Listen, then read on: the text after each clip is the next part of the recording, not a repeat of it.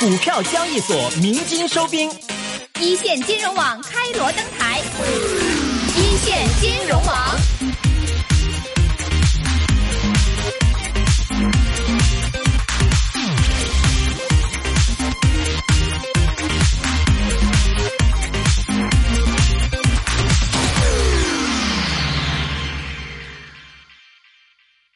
啊，非常感谢，呃，我们这一次会议的主办方邀请我来这个分享。啊，前面呢，因为上来说呢，是从政策的角度来探讨这个问题的。那我的这个理解呢，这个“一带一路”它既是一个呃政策方面的一个非常 outstanding 一个一个 initiative 一个政策的倡议，但事实上，如果我们从它的这个发展来看，它一个非常重要的是一个企业啊，站在现在是一个企业投资的机会。那如果我们在讲这个一个企业投资的时候，它的 angle，它的思路会是怎样的？所以我想，我今天的这个角度更加反映出“一带一路”这样的一个啊发展的这个呃一个倡议，对于站在大部分会参与到这个“一带一路”中间的中国的企业，或者是这个“一带一路”国家的企业，他们在看待这个“一带一路”的时候，它会存在的这个风险会是怎样的，以及可能的化解之道。那当然了，这个我们谈风险的时候，不是只是从 negative 的角度来说的。其实企业本身就是一个利用风险去赢得利益的组织，它本来就是一个利用风险的。所以，呃，风险这个词 uncertainty 既可以理解为是机会，同时也可以理解为风险。所以，呃，今天我说的这个风险呢，不完全是讲 negative 的这个 risk，呃。我在啊，这个“一带一路”目前的，我们一般说核心国家是七十个，啊，personally 我个人去了六十一个，啊，同时呢，我们在其中四十五个国家帮助中国的企业啊落地。比如像伊朗这个国家，很多人大家可能对它没有什么太多的认知。事实上，伊朗跟中国在啊企业和商业的合作方面是非常活跃的。从它的地铁到它的汽车，到伊朗你会看到新汽车基本都是中国的，二手车基本都是日本的。然后家电，啊，在我们的生活中间的很多的产品啊，中国产品在伊朗市场上占的比重非常的高，啊，如果我们啊这个再可能去看像乌兹别克斯坦啊这样的一个国家啊，那我们去看的时候，那这个国家它在很大程度很多人都不会去，原因它是个汇控国，就你那个钱进得去出不来，出得去进不来，就它总是有很多的方法是非常不便利的，但是呢。呃，中国还是有有有方法在这样一个国家有非常活跃的存在，呃，像鹏盛工业园区是一个温州商人，在十三年以前，啊，开创的一个工业区，经过了十三年的建设，今天已经成为在这个地方中国产能进入的一个非常重要的平台。因为你要搞定本地的环境啊，难度很大，但是呢，他已经把基本该搞定的事儿都搞定了。你进去以后，你只负责跟他关系搞好就行了，他其他的事情由他来负责给你搞定。那这样他就提供了一个很好的平台，所以啊，上海合作组织峰会在乌兹别克斯坦去年开会的时候，这个鹏盛工业园终于熬成了中国和乌兹别克斯坦两国这个共同的国家级这个合作园区，啊，所以总算算熬出头了，既既有政府的支持，同时呢，也成为同样的模式，卡比在乌国卡比和中亚地区卡比的一个蓝本，所以。啊，是一个非常啊有意思的一个发展性，所以我结合到我自己的这个观察和对这些国家国别的研究，来跟大家分享这些可能的风险会是什么。那今天我要跟大家分享这个风险呢，从三个层面来观察：宏观、中观和微观这个不同的层面。所以宏观这个层面，就是说，其实这些国家往往在政治体制、运作模式，呃，包括他们政策的设定方式、营商环境，其实跟中国都有蛮大的这种差别。呃，其中最典型的，比如说，呃，我们现在来看这个，呃，从安全形势，这个首先呢，我们都知道全球都有存在这个反恐的这个需要。那我在这个呃安全的这个呃各个国家之间的这个反恐呃反恐的这个包括恐怖组织存在、极端势力的存在的时候，这个在“一带一路”上，其实我们啊存在着很大的这个这个方面的这个隐患。呃，我我其实是个从美国飞过来，专门参加这个会，然后今天晚上再飞回美国去。呃，我在去美国的时候，在四天以前就在呃这个呃华盛顿在开一个全球宗教发展的方法论会。这个宗教发展这个就很有意思。其实我们“一带一路”上这个宗教宗教问题是非常突出的。那有一个研究呢就很有意思，这个研究在研究每一个教派它的死亡和它的出生和皈依的人数的这个参差的比。那么到二零二三年呢，全球的基督徒竞争量将低于伊斯兰，就是这个信仰信信仰这个呃就是呃伊斯兰教的这个信徒的竞争量，而且呢从绝对值上，二零二三年是。伊斯兰的信仰者超过了这个基督徒的信仰者，呃，而且呢，这些不同的这个在不同的这个信仰群体中间，它的极端势力的总量，它也是有不一样的。那我们今天来看，呃，中国其实呃有自己的这种，如果我们站在从信仰的角度来说啊，中国有它自己的这个特性啊，它是一个多信仰啊、多民族啊并存的国家。但是如果我们出了这个国境，只有一带一路，我们去看的时候。那可能有的国家就是非常 typical 的伊斯兰教国家，有的国家是政教国家，啊，除了东正教还有希腊正教，啊，这个像像埃塞俄比亚正教。那有的国家是天主教国家，有的国家是啊这个新教新教这个国家。所以事实上，你从某种程度转一个角度来说，如果站在不同信仰。这个为主的国家，我们互相理解的时候是存在比较大的问题的，而且我们在讲文明的冲突的时候，它的文明的冲突是可能会产生的。当然，我们说文明不定不见得必定的产生冲突，而且说冲突必也不是必定的不能化解。所以这也是为什么在这个几年中间，呃，这个保安就是保安服务啊。这个是一个非常大的一个在在这个国际投资中间啊正在快速呃成长起来的这个服务，呃也成呃也专门产生了一些专业的品牌来做这样的这个工作。那另外一个呢，就是我们看到这些国家的政治的呃稳定度啊，它也是不太一样的。昨天呢，我专门写了一篇十九大学习报告，专门跟外国人讲。就是你怎么学习中国的十九大？呃，其中我讲的第一个就是，中国是不多的，世界上不多的国家是可以跟你讲十年以后会发生什么的国家。但你们看昨天十九大的报告，他就讲说，二零三零年中国三五年干成这样，二零五零年干成这样，这个事儿大概特朗普是肯定讲不了，对吧？所以可能很多的竞选制的国家，他讲的是当下，最多是说我的任期嘛。但是只有在中国会讲啊，这个一个教堂事件的。大家记得以前小平讲到关于香港问题，就会说啊，什么东西是五十年不变，什么东西是坚持一百年不动摇。可能其他的国家讲这个事儿不太靠谱，中国可能有些事情定了说我要干这么长。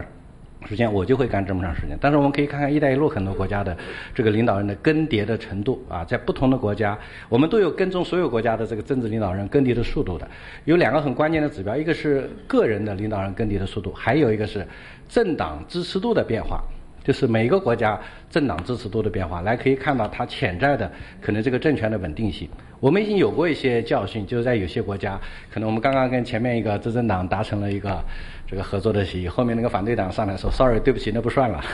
所以我们可能会碰到这样的一个情形。所以这样的话，我们要跟踪这些国家中间安全形势本身的这个变化。但另外一个方面呢，就是民众对于中国、对于呃中国的政府、对于中国的政策，包括中国提出的一带一路倡议，以及他们的反、他们的态度也是不一样的，认同度差别也是挺大。原则上，我们把这些国家分成六个不同的类型。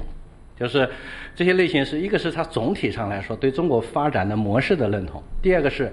对于中国文化的认同，第三个是对于这个啊中国呃就中国人提出的东西它的信赖度如何？就是我们从所以这样的时候把“一带一路”上的国家大概分成六个群体，其中“一带一路”的国家中站在从 public opinion 的角度，高度分布在就是对。刚才我说的几个要素比较 positive 的，大约占“一带一路”国家总数的五分之一。另外一个呢，就是各个国家经济发展的稳定性、成长的稳定性、经济结构的单一性和它的平衡性等等这个角度来衡量这个这些国家。其实这些国家的有呃相当一部分的国家，我们把它放在叫做中高风险区间的经济体。呃，所以不同的国家，所以按照国别来说，它它它也不一样。另外一个呢，这些国家的基础条件分布的情形不一样。啊，另外呢，我们可以看到这些国家跟我们之间这个贸易的平衡度也不一样。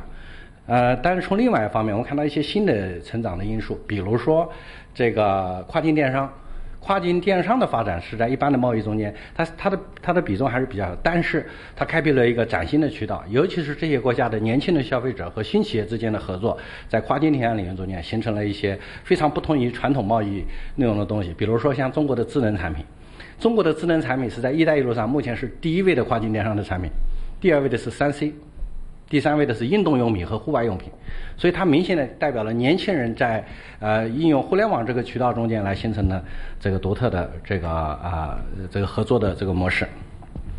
那我们站在中观的角度，所谓中观的角度，我们来落实到具体的一些行业和地区之间合作的时候，我们看存在最典型的一些问题是什么呢？就是人才短缺。其实我们现在存在一个非常大的问题是在“一带一路”，我们考虑了，比如说并购，我们去投资，那是货币资本，我们缺的是人力资本。那如果我们呃在整个的一带一路国家去，因为中国的这个出外的留学生啊是集中在英语国家的，美国、加拿大、澳大利亚、这个新西兰。新加坡、呃英国这个国家加起来占了百分之七十左右的留学生，然后如果再去掉西欧一些发达的德国、法国去掉的时候，在“一带一路”相对发展中国家的一带一路上，只占百分之三到三点五的学生。也就这些地方，你进去投项目，然后干的时候，你用的人。对本地的情形了解有限，另外这些国家像中国的留学生的量也比较有限的，所以，呃，昨天我在跟那个咱们岭南大学说，将来我们要考虑有些专门的留学生，嘛吸引“一带一路”国家的学生来做学生，其实这是非常重要的，双向的这个人才短缺是一个非常大的问题。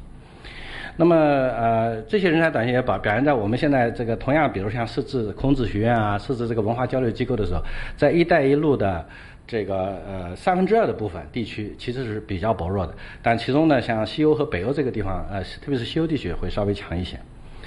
呃，另外一个呢，就是行业差异。就差距，因为这个一带一路国家的其实很多国家的标准跟我们的国家很不呃这个很不一样。我我们这里面就光光举那个铁路的那个轨轨距标准，这呃好多国家的这个之间，这这跟我们的轨距都不一样的。中国的轨距跟大家都不怎么接轨啊，所以我们有一些钢材啊，有一些产品进到这边的时候不合格的原因，是因为我们标准不一样啊。这个所以这是代表我们行业标准。就是因为中观，我们地区和行业是中观的两个核心的标准，所以这中间我们看到这样的这个差别。还有一个呢，就是啊，这个营商环境的模式。大家都知道，在中国的话，我们呃搞开发区，对吧？呃，传传统的管理区不能解决，我们放在开发区来解决。那开发区里面呢，我们搞一些啊优惠政策啊什么，而且呢，相对来说政策的稳定性可能还会比较好。那可能在这些国家，一方面你会发现，这个很多“一带一路”的国家的官员，不像中国的官员说了那么管事儿。还有一个问题，他管的事儿只管他在的时候管那点事儿，他说一在不在，他也不管事儿，是吧？或者他的管事的条件，或者咱们谈合作的前提，他有很多的前提，跟我们在国内合方合作的方式，他可能也不太变不太一样。大家说中国呢是不是有腐败呢？中国当然有腐败，中国的腐败跟发“一带一路”很多国家的腐败是不一样的，因为这国家腐败我们通常称为叫手续性腐败，哎，过一道拿一个 license 都要给点儿钱，中国一般 license 这种的很少，中国是 public project。公共项目腐败，你们看到抓出来的很多那个贪官啊，这小钱根本不会，谁会拿一千块钱腐败的？谁会拿五千块钱腐败？那不做的，人家不干五千万怎么能搞腐败呢？对吧？所以我们一般那种属于叫公共项目腐败比较多，但是可能我们到一带一路碰到的很多的东西，就手续性腐败，过一道卡你得拿一道钱。是吧？我到其中有个国家，人家说我每次要你钱一要一个准，他怎么要法呢？他说你随身带多少钱？我说一万块钱嘛，他一数一万二，那两千块钱要没收，对吧？也可以不没收，给一百就不没收了。所以他能够想很多的方法可以挣到你的钱。呃，因此呢，这个呃，包括呃政体观念，各个国家的这个政府官员的这个角色跟中国也不太一样。大家熟悉的啊，跟呃中国政府官员打交道，跟这些国家政府官员打交道可能不一样。还有一个呢，这个存在着这个市场运营的风险。比如说，其实我们会看这些国家的数字鸿沟跟中国差别很大。啊，中国是个人，他都会拿个手机，一天到晚在手机上耗着，解决了大部分的问题啊。然后手机上支付，手机上购买，手机上寻找，手机上搜索。但是可能这些国家很多国家信号都不怎么好，对吧？所以这个时候，呃，我们就会知道，你熟悉的这个做事的方式和熟悉的解决问题的方式，在这些国家就会遇到比较大的问题。那么另外一个方面，在企业管理中间也会存在大量的这个微观风险。微观风险最突出的一个点因是劳工使用，就工人的使用，工人的工作时间、工作方式。还有这个工会的这个权威和工会跟你企业之间的关系，那这些东西呢，往往刚刚进入这些国家的这个中国企业都会经历一些 suffering 这个方面的一些动作的经验。当然，有些时间长了以后，这些很多的企业慢慢总结出来怎么样在这些国家中间工作。有一些中国企业为了有效的就是完成这个工作承诺的一些项目，往往采用的时候，我直直接带中国人去干活，那这就产生了另外一些问题。你比如说，他对本地的就业贡献就不够。啊，就像包括印尼，我们在建高铁，但是碰到第一个这本地政府或者包本地的其他的反对派政治家提出的问题，就是你直接用中国工人来干事儿，这是有问题的啊。在非在非洲，我们啊评估中国援助非洲的项目，碰到也是同样的问题。你要提高效率，确保这条路按照规定的时间完成，你就用本地的工人培训的时间啊、约束的时间，成本就会比较高。你用中国工人当然会快，但是它会产生另外的一个啊政治上的这个问。那么另外一个呢，就是外汇管制的这个不一样，各国的外汇管制的模式啊有很大的差别啊。那么像这些问题啊，我们如何呃有效的来加以解决？所以“一带一路”在推行的时候，我们实际在从法律上推行的时候，是建立在中国和这些国家建立双边贸新的贸易协定和双边合作协定的基础上的。所以在只有在法律协定形成了双边协定的基础上，推行这个东西才会有法律基础。